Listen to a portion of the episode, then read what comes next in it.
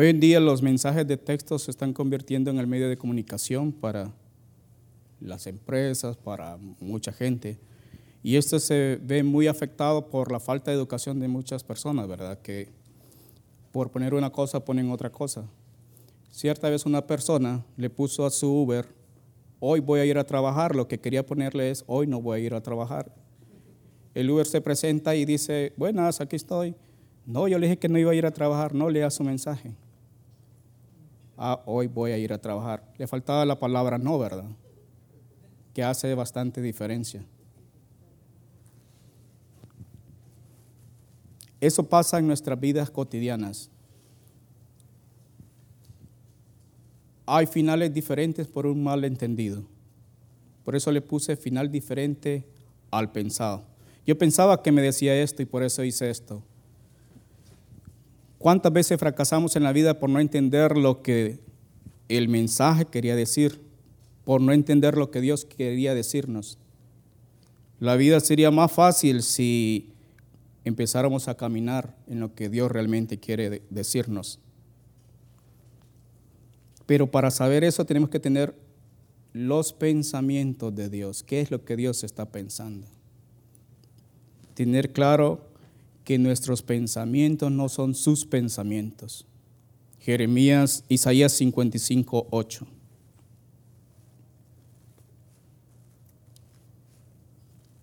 Porque mis pensamientos no son vuestros pensamientos, ni vuestros caminos mis caminos, dijo Jehová.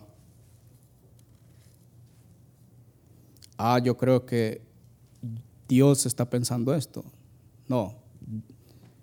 ¿Qué es lo que Dios está pensando? Porque lo que yo pienso no es lo que Dios piensa.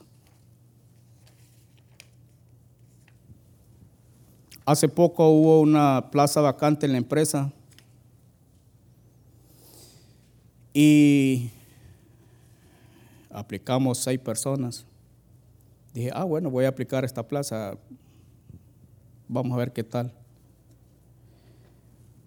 Al ver a todos los que estaban aplicando, dije, bueno, puedo ser que la gane, ¿verdad?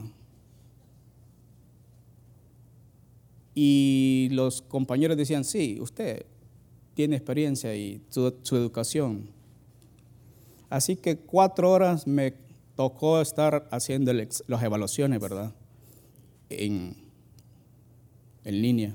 Y la, también la entrevista en línea, uno se graba. Hoy es, para hacer las entrevistas no necesitas estar presente, sino que se graba la entrevista. Y el día de hoy presentaron a la nueva persona.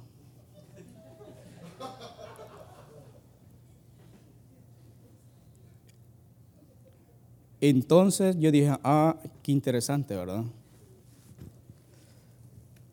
Lo que hizo la empresa fue llenar un requisito de que todas las personas tienen igualdad de oportunidades para poder crecer. Entonces, el final fue diferente al que yo pensaba.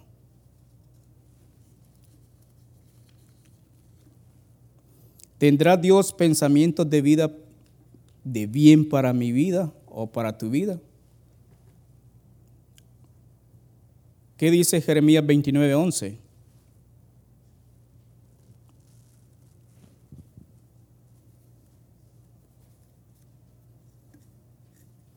Porque yo sé los pensamientos que tengo acerca de vosotros, dice Jehová, pensamientos de paz y no de mal, para daros el fin que esperáis. los pensamientos que el Señor tiene para cada uno de nosotros es pensamientos de bien. Y entonces debemos de pensar, ah, está bien, no era lo que Dios quería para mi vida. Y de esa forma vamos a ir caminando con agradecimiento, sabiendo que Dios tiene lo mejor para cada uno. Dios tiene pensamientos de bien. ¿Y qué aprendemos con eso? Que hay que esperar Salmos 41 dice, pacientemente esperé a Jehová y se inclinó a mí y oyó mi clamor. Esperar pacientemente. Entonces le enseña a tener paciencia. ¿Quién esperaría 38 años?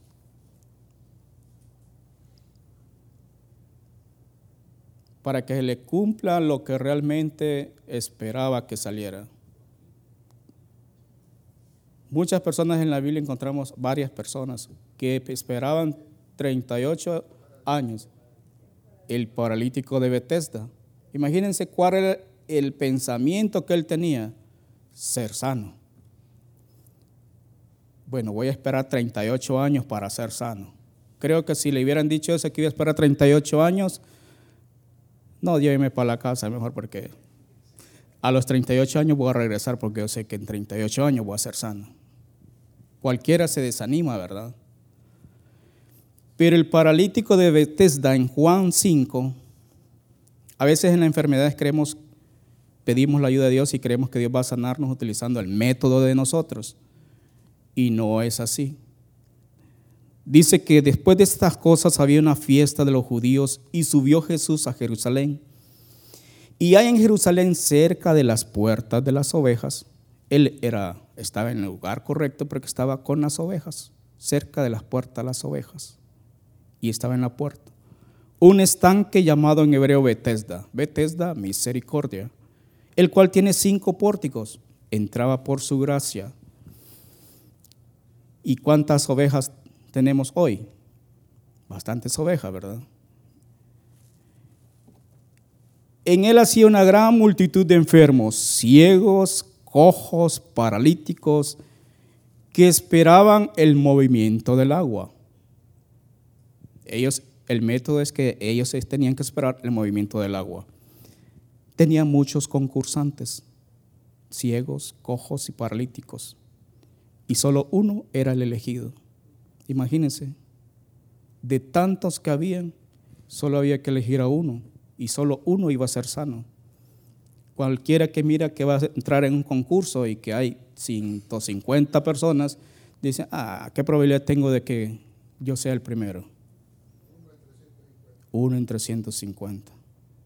Así que este paralítico se encontraba ahí, en medio de los concursantes, a ver cuándo me toca. Alguien diría, bueno, ¿y por qué no nos quedamos adentro del agua? Y entonces cuando se mueva el agua, ahí voy a estar yo. No, ¿verdad? ¿Cuál era el método? Un ángel descendía de tiempo en tiempo al estanque y agitaba el agua. Y el que primero descendía al estanque después del movimiento del agua quedaba sano de cualquier enfermedad que tuviese. De tiempo en tiempo venía un ángel y agitaba el agua y el que primero descendía, el primero, después del movimiento del agua quedaba sano. Aquí estaba ese paralítico. ¿Cuántas veces había el ángel entrado? Si le ponemos una vez al año, 38 veces. 38 personas habían sido sanas. Si fuera una vez al año. 38 veces él había visto cuántas, había entrado uno, salía sano, wow, ahí ve el otro. Era el método que él había visto que para ser sano tenía que moverse el agua y ser el primero. Muchas veces nosotros pensamos que porque así fue sano tal persona, así me va a sanar el Señor.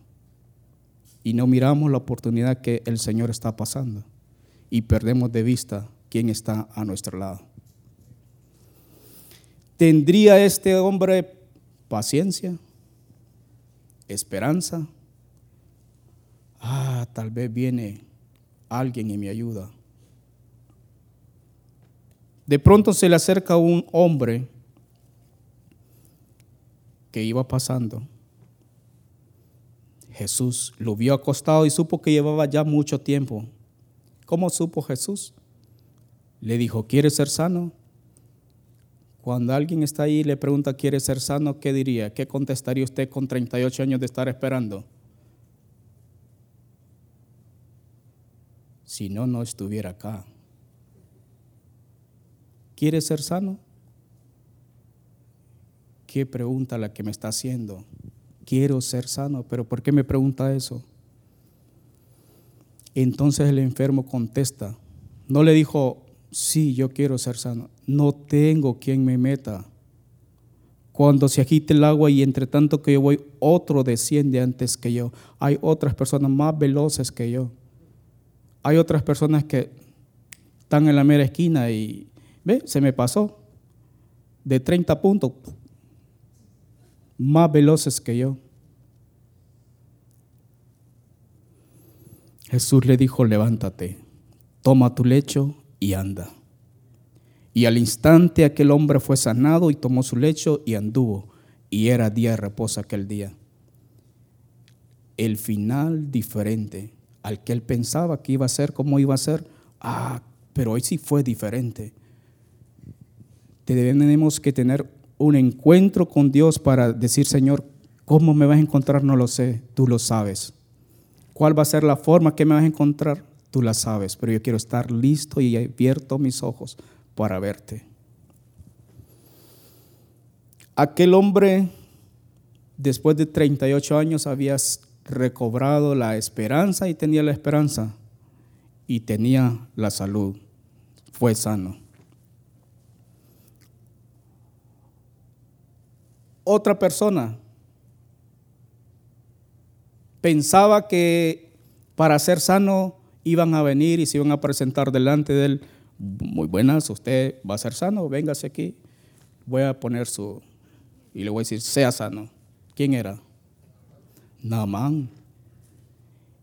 Él era un hombre importante, según el Reyes 5, general del ejército del rey de Siria, varón grande delante de su señor, grande. Y lo tenía en alta estima, o sea que era de la de la élite. Por medio de él había dado Jehová salvación a Siria, este hombre valeroso en extremo, pero tenía un defecto. Era leproso. ¿Se imaginan cómo él llegaba y ser valiente, ser valeroso, pero tenía un aguijón en su... Ah, era leproso. Entonces eso lo humillaba a él cuando se presentaba, sentía. Cuando le llegó la noticia de la muchacha, de Siria habían salido bandas armadas y habían llevado cautiva de la tierra de Israel una muchacha, la cual servía a la mujer de Naamán. Este vino y le dijo a su señora, si rogase mi señora al profeta que está en Samaria, él lo sanaría de su lepra. Naamán escuchó esto. Ah, tengo esperanza. Voy a presentarme delante del rey y le voy a decir que me mande a Israel, a Samaria. Entrando Namán a su señor le relató diciendo, así así ha dicho una muchacha que es de la tierra de Israel. Y le dijo el rey de Asiria, anda, ve, compra los boletos y te vas, pues. Yo enviaré cartas al rey de Israel. Salió pues llevando consigo diez talentos de plata, seis mil piezas de oro y diez mudas de vestidos. Tomó también cartas para el rey de Israel que decían así, cuando llegue a ti estas cartas, sabe, por ellas que yo envío a ti mi siervo Namán para que lo sane de su lepra. Cuando le llega esta carta al rey, dice, para que lo sane yo de la lepra. El rey leyó la carta, rasgó su vestido y dijo, soy yo Dios que mate y dé vida para que éste envíe a mí y sane a un hombre de su lepra. Considerad ahora y ved cómo busca ocasión contra mí. ¿Qué es lo que está diciendo este? ¿Cómo lo voy a sanar? Cuando Eliseo, el varón de Dios, oyó que el rey de Israel había rasgado sus vestidos, envió a decir al rey, ¿por qué has rasgado tus vestidos? Venga ahora a mí y sabrá que hay profeta en Israel. El rey no tenía una relación con Dios para saber que hay un Dios que sana. Si yo le hubiera sabido, ah, sí, llamaremos al profeta Eliseo. Sí tenemos rey en Israel, sí tenemos un Dios que es muy sanador, que es un Dios poderoso. Y vino Namán con sus caballos y con su carro y se paró a la puerta de la casa de Eliseo. La puerta de la casa de Eliseo y afuera estaba Namán con los soldados, con sus carros, con sus caballos. Y toda la gente miraba, hey, ¿quién vino ahí? Porque era una persona muy importante. ¿Qué pasaría si llegara el presidente de Estados Unidos a su casa y se para los carros blindados, usted no saldría, ¿verdad? Unas selfies con el presidente. No saldría rápido, ¿verdad? no, no hay que salir. Toda la prensa, CNN, eh, la prensa, Canal 6, toda la prensa estaría ahí. Entonces, ahí estaba Eliseo adentro. ¿Y a quién le mandó a decir? Al siervo Giesi. Le envió un mensajero diciendo, el, el versículo 10, ve y lávate siete veces en el Jordán y tu carne se te restaurará y serás limpio. Ve, lávate en el Jordán y se te restaurará tu carne.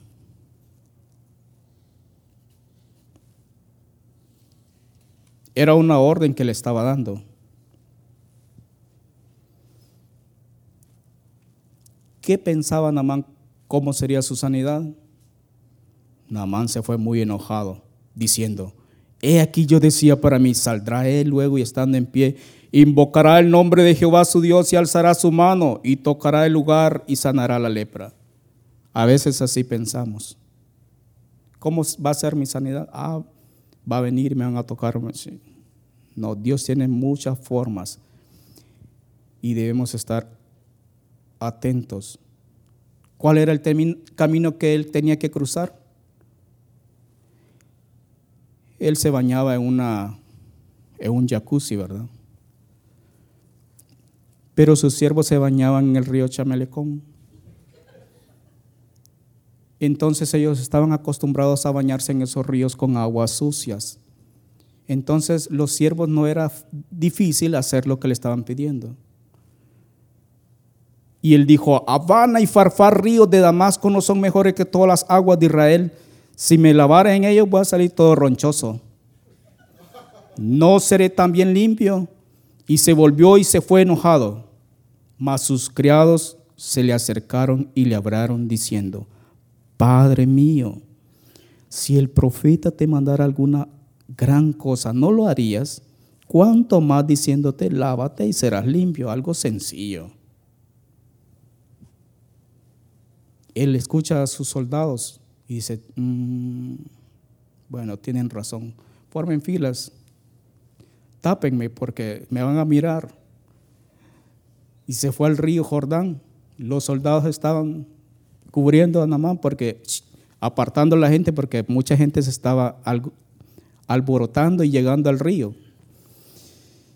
Él entonces descendió. ¿Qué significa? Se humilló. Él vino y descendió. Muchas veces tenemos que humillarnos.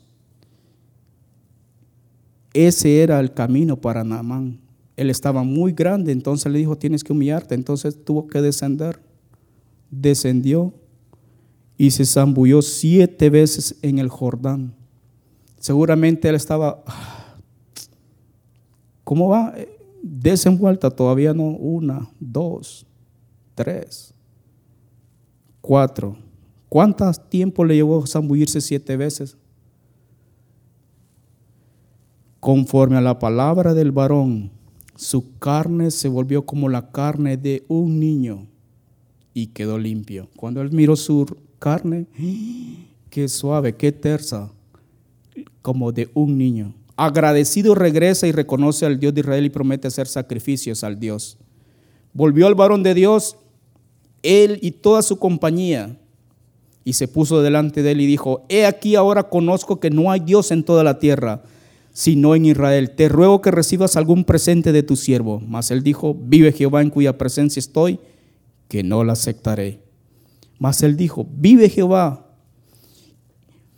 Mas él dijo, y le instaba alguna cosa, pero no la quiso. Entonces Namán dijo, el versículo 17, te ruego pues de esta tierra, ¿no se dará tu siervo la carga de un par de mulas? porque de aquí en adelante tu siervo no sacrificará holocausto, ni ofrecerá sacrificio a otros dioses, sino a Jehová. Tenía, la muchacha tenía un cristiano ya, para ella, ¿verdad? Porque este hombre se había convertido, porque había muerto y había resucitado. Un nuevo, una nueva persona por el testimonio de una muchacha que creía en el Dios verdadero. En esto perdone Jehová a tu siervo que cuando mi señor el rey entrare en el templo de Rimón para adorar en él y se apoyare sobre mi brazo, Si yo también me inclinara en el templo de Rimón cuando haga tal, Jehová perdone en esto a tu siervo. Y él dijo, ven paz. Se fue pues y caminó como media legua de tierra. El final fue diferente al que él pensaba.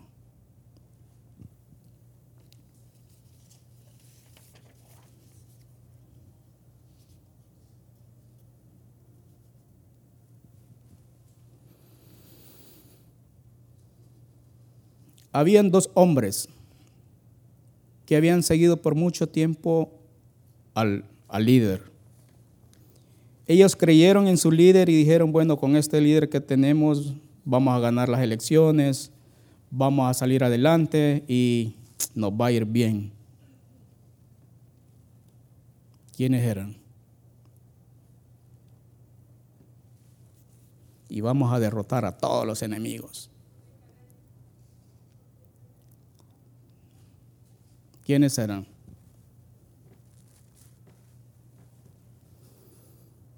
Ellos, les voy a dar más pistas, ellos iban caminando a una ciudad de 12 kilómetros. Ah, muy bien. Estos dos iban al mismo día a una aldea llamada Emaús, eso está en Lucas 24:13, estaba a 60 estadios de Jerusalén. 60 estadios son 12 kilómetros. Una persona con un paso normal camina entre 3 a 5 kilómetros, ¿verdad? Si caminara 3 kilómetros por hora, estaría 4 horas, a 4 horas en Maús. Si caminara a 5 kilómetros por hora, estaría a 2 horas y 24 minutos. Yo pienso que estaban caminando a 3 kilómetros por hora. Iban muy apesadumbrados, hablando por todo el camino, 4 horas. Ah, ya te acordaste, mira lo que pasó iban hablando entre sí de todas aquellas cosas que habían acontecido. Pero mientras ellos iban caminando hacia, se les apareció un hombre y se les puso a la par. Y discutían entre sí. Jesús mismo se acercó y caminaba con ellos. No le preguntaron, hey, ¿tú cómo te llamas? ¿Cuál es tu nombre? No, ellos iban caminando. Ay, ¿de qué iban platicando? Los ojos de ellos estaban velados. No reconocían a nadie. El versículo 16, más los ojos de ellos estaban velados para que no le conociesen y les dijo, ¿qué pláticas son estas que tenéis entre vosotros mientras camináis? Las pláticas eran porque no fue el final que ellos esperaban. Ellos esperaban que Jesús viniera y los rescatara, los redimiera de sus enemigos, los romanos. Ellos estaban muy tristes. ¿Por qué estáis tristes? Ah, sí estamos tristes porque hemos perdido las elecciones. Nos mataron al líder. Respondiendo uno de ellos que se llamaba Cleofas, le dijo, ¿eres tú el único forastero en Jerusalén que no ha sabido las cosas que en ella han acontecido en estos días? Entonces él le dijo, ¿qué cosas? Y ellos le dijeron, de Jesús Nazareno, que fue varón profeta, poderoso en obras y en palabras delante de Dios y de todo el pueblo, y cómo le entregaron los principales sacerdotes y nuestros gobernantes a sentencia de muerte, y le crucificaron. Ah, qué terrible, ¿verdad? nosotros esperábamos el 21, pero nosotros esperábamos que Él era el que había de redimir a Israel y ahora, además de esto, hoy es ya el tercer día que esto ha acontecido tres días estaban muy acongojados. No fue el final que ellos esperaban y había tristeza. Cuando nosotros no logramos algo, lo que primero que viene es la tristeza, la congoja. No fue como yo esperaba. Pasó algo diferente y miren lo que pasó. Jesús no dijo, Qué brutos estos, no entienden las escrituras. Habían rumores de esperanza, sí, aunque también nos han asombrado unas mujeres de entre nosotros, las que antes del día fueron al sepulcro, y como no hallaron su cuerpo, vinieron diciendo que también habían visto visión de ángeles, quienes dijeron que él vive. Y fueron algunos de los nuestros al sepulcro y hallaron así como las mujeres habían dicho, pero a él no le vieron. Quien estaba a la par era el mismo Dios vivo resucitado, pero no lo pudieron ver debido a la tristeza y congoja de sus corazones. Muchas veces no vamos a poder ver a Dios si estamos tristes. Necesitamos que Dios nos dé gozo en vez de tristeza para poder verlo. Ay, que no nos, las situaciones actuales nosotros no nos pongamos, ah, qué triste, ¿verdad? Porque no vamos a poder ver a Dios. Pero Dios está a nuestro lado. Señor, abre nuestros ojos para verte.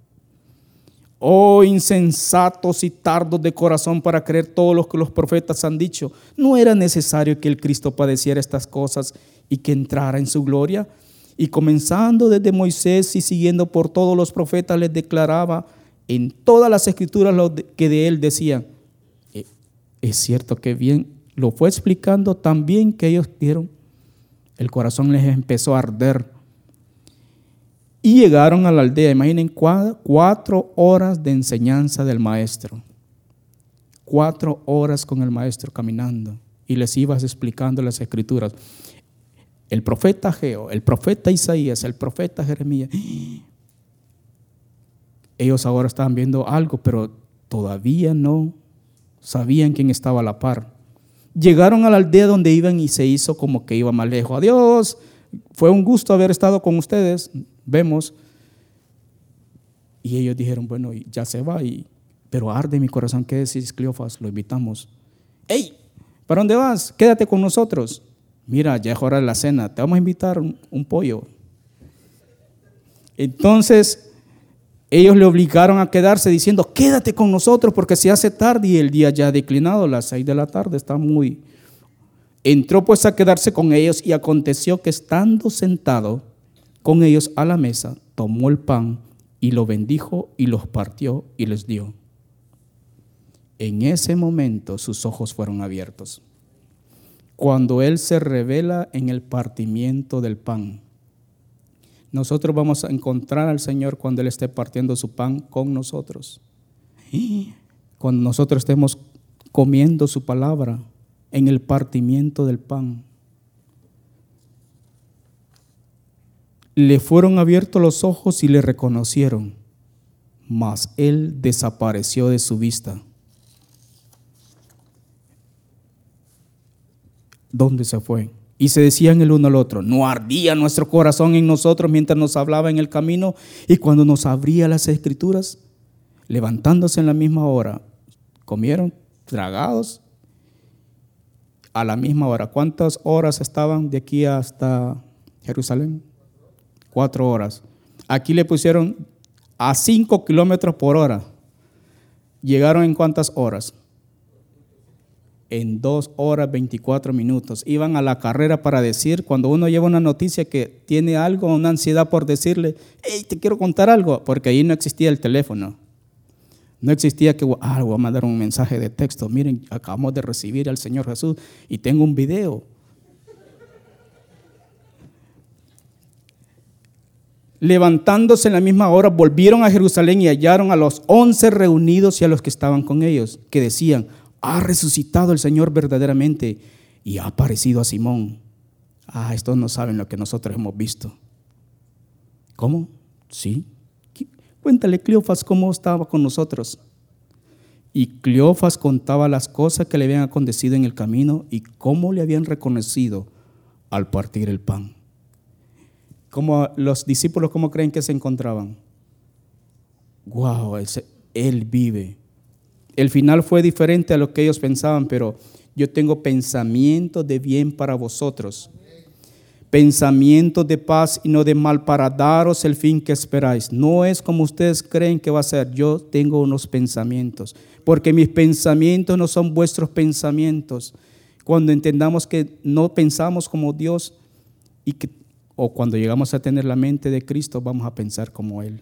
Entonces vamos a decir, ah, sí, ahora entiendo todo el proceso que me hizo pasar todos estos 40 años. Ellos creían que iban a llegar en tres días y iban a estar en el, en la tierra prometida. No, el pensamiento de Dios, no, no los voy a llevar por la tierra rápida porque van a, a huir de sus enemigos y van a, ah, no, volvámonos a Egipto, sino que los llevó por el desierto para enseñarles.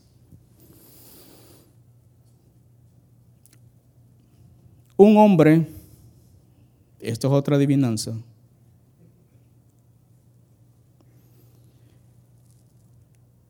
era estudiado en la mejor escuela, bien fácil.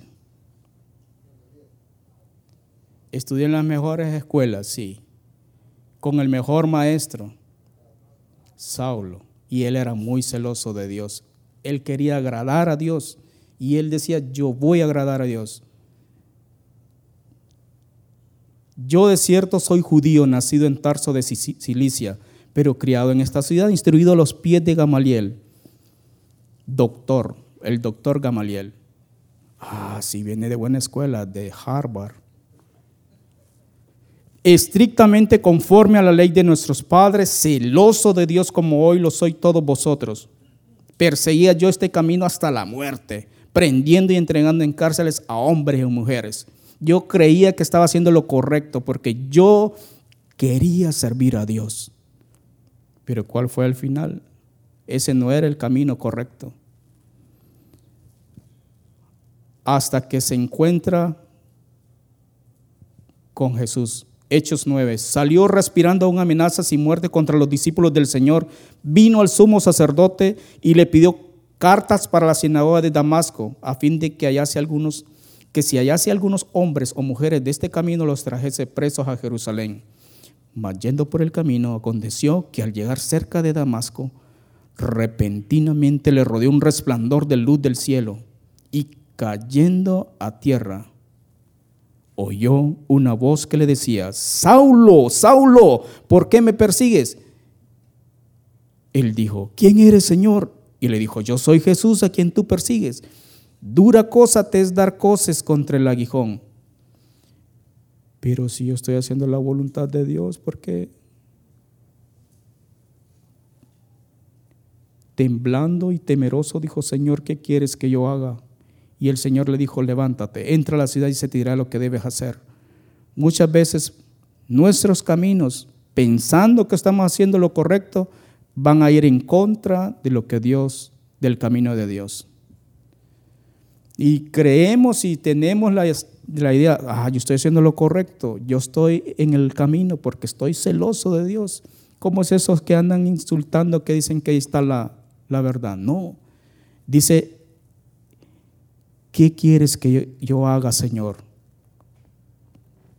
Cuando tenemos la revelación de Dios y el Señor se revela, vamos a entender cuál es el camino que Dios quiere que andemos. Andad por ese camino, preguntad por la senda.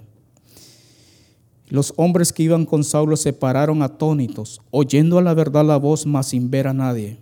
Entonces Saulo se levantó de tierra y abriendo los ojos no veía a nadie.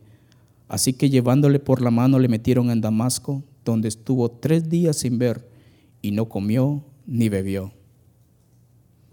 Un hombre que creía que con lo que él pensaba que era el camino correcto iba a agradar a Dios. ¿Cuál fue el final? Quedó ciego pero un encuentro con Dios le abrió los ojos y fue hecha una nueva persona. Había entonces en Damasco un discípulo llamado Ananías, a quien el Señor dijo en visión, Ananías, y él respondió, heme aquí, Señor. Y el Señor le dijo, levántate, ve a la calle que se llama derecha y busca en casa de Judas a uno llamado Saulo de Tarso, porque aquí él ora y ha visto en visión a un varón llamado Ananías que entra y le pone las manos encima para que recobre la vista.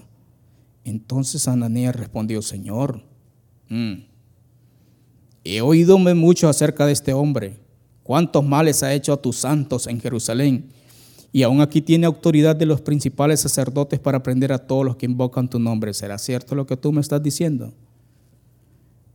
El Señor le dijo, ve porque instrumento escogido me es este para llevar mi nombre en presencia de los gentiles y de reyes y, y de los hijos de Israel, porque yo le mostraré cuánto le es necesario padecer por mi nombre. ¿Cuál es el camino correcto? Yo le voy a mostrar a él. ¿Cómo creen que llegó Ananías cuando entró al cuarto donde estaba Saulo?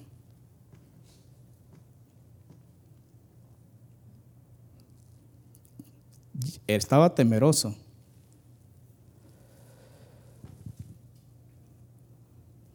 Fue entonces Ananías y entró en la casa. ¿Dónde está Saulo? Aquí estoy. Pero primero tocó la puerta, ¿verdad?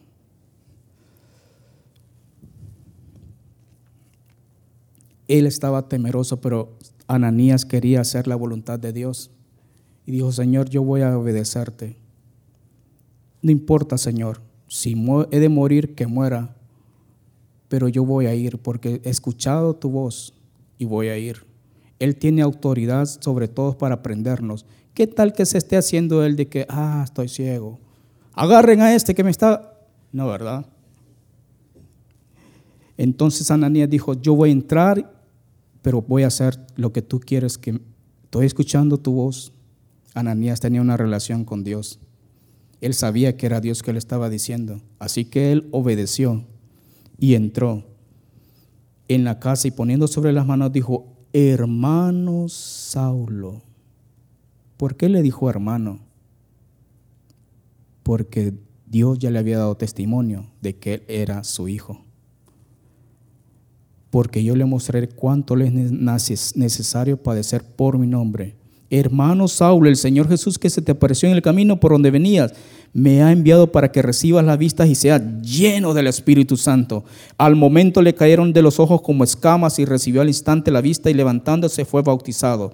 Y habiendo tomado aliento recobró fuerzas y estuvo Saulo por algunos días con los discípulos que estaban en Damasco. Los discípulos que estaban ahí también estaban preocupados, pero le estaban enseñando a ese hombre peligroso, pero ya había sido restaurado. Ellos lo miraban y estaban asombrados de lo que estaba pasando con él, porque estaba arrepentido, recibiendo de lo que Dios quería hacer. Un final diferente al que pensaba Saulo. Él quería servir a Dios a su forma, pero Dios le dijo cuál era la forma correcta para servirle. Yo tengo pensamientos de bien para vosotros, para daros el fin ¿qué esperáis? Mis pensamientos no son vuestros pensamientos.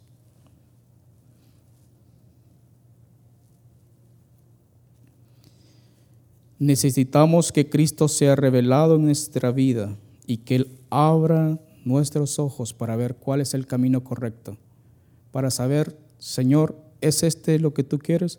¿Qué quieres mostrarme? Imagínense todos los ejemplos de estos hombres de esperar, de hacer lo que Dios quería. Ellos querían que estaban haciendo su voluntad, pero que no era esa. Y que veamos nuestros caminos, que son totalmente opuestos a los caminos de Dios. Y decir, Señor, yo quiero caminar en tus caminos, pero tengo que conocerte. 1 Corintios 1.10 dice, os ruego hermanos por el nombre de nuestro Señor que que habléis todos una misma cosa, que no haya entre vosotros divisiones, sino que estéis perfectamente unidos en una misma mente y un mismo parecer. O sea, teniendo la mente de Cristo. ¿Cómo lo vamos a lograr? ¿Por qué dos personas piensan iguales? Llegan a ser iguales porque caminan juntos. Eso va a lograr que tengamos la mente de Cristo caminar a su lado y vamos a pensar como Él. Entonces van a decir, como le dijeron a Pedro, hey, tú eres uno de ellos porque hablas igual que ellos.